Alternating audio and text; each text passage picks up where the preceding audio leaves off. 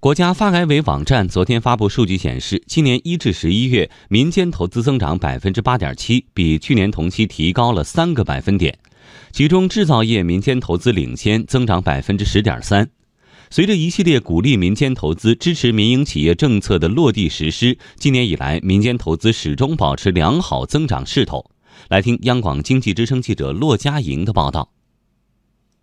今年以来，各月份民间投资累计增速都高于全部投资。发改委最新数据显示，一到十一月，民间投资增长百分之八点七，比去年同期提高三个百分点，比整体投资快二点八个百分点。分行业看，制造业民间投资增长百分之十点三，比去年同期提高六点二个百分点；铁路运输业、计算机通信和其他电子设备制造业。教育、道路运输业等重点领域民民间投资保持快速增长。复旦大学公共经济研究中心主任石磊分析，一系列利好政策落地，为推动民间投资保持良好增长提供了有力支撑。全面放松了金融对民间企业的这个管制，民营资本资金链的恢复，这是一个非常重要的因素。第二个重要的因素呢，就是税收体系的改革，是释放出以税费减负来鼓励企业自主创新、自我发展这么一个信号出来以后呢，民营投资的这个预期有所改善。最初大家所担心的种种情况，现在都逐步消解了。另一方面，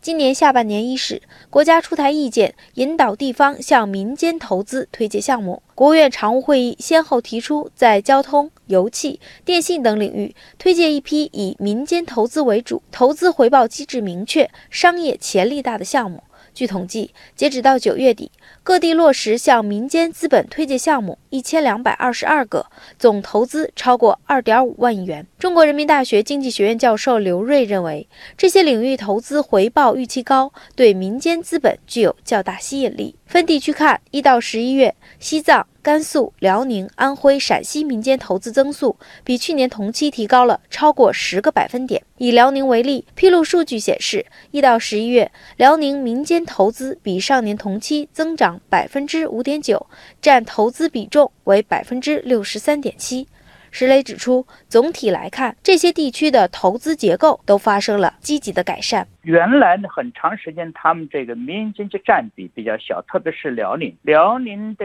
非公经济占比，直到去年上半年末。大体上还是徘徊在本地经济总量的百分之二十四、二十五。从去年下半年以后，辽宁这个本来老工业基地、国有资产投资占比比较大的这些地方的，投资的结构有了显著的改善。本来民营投资占比小的地区发生了一个非常积极的变化。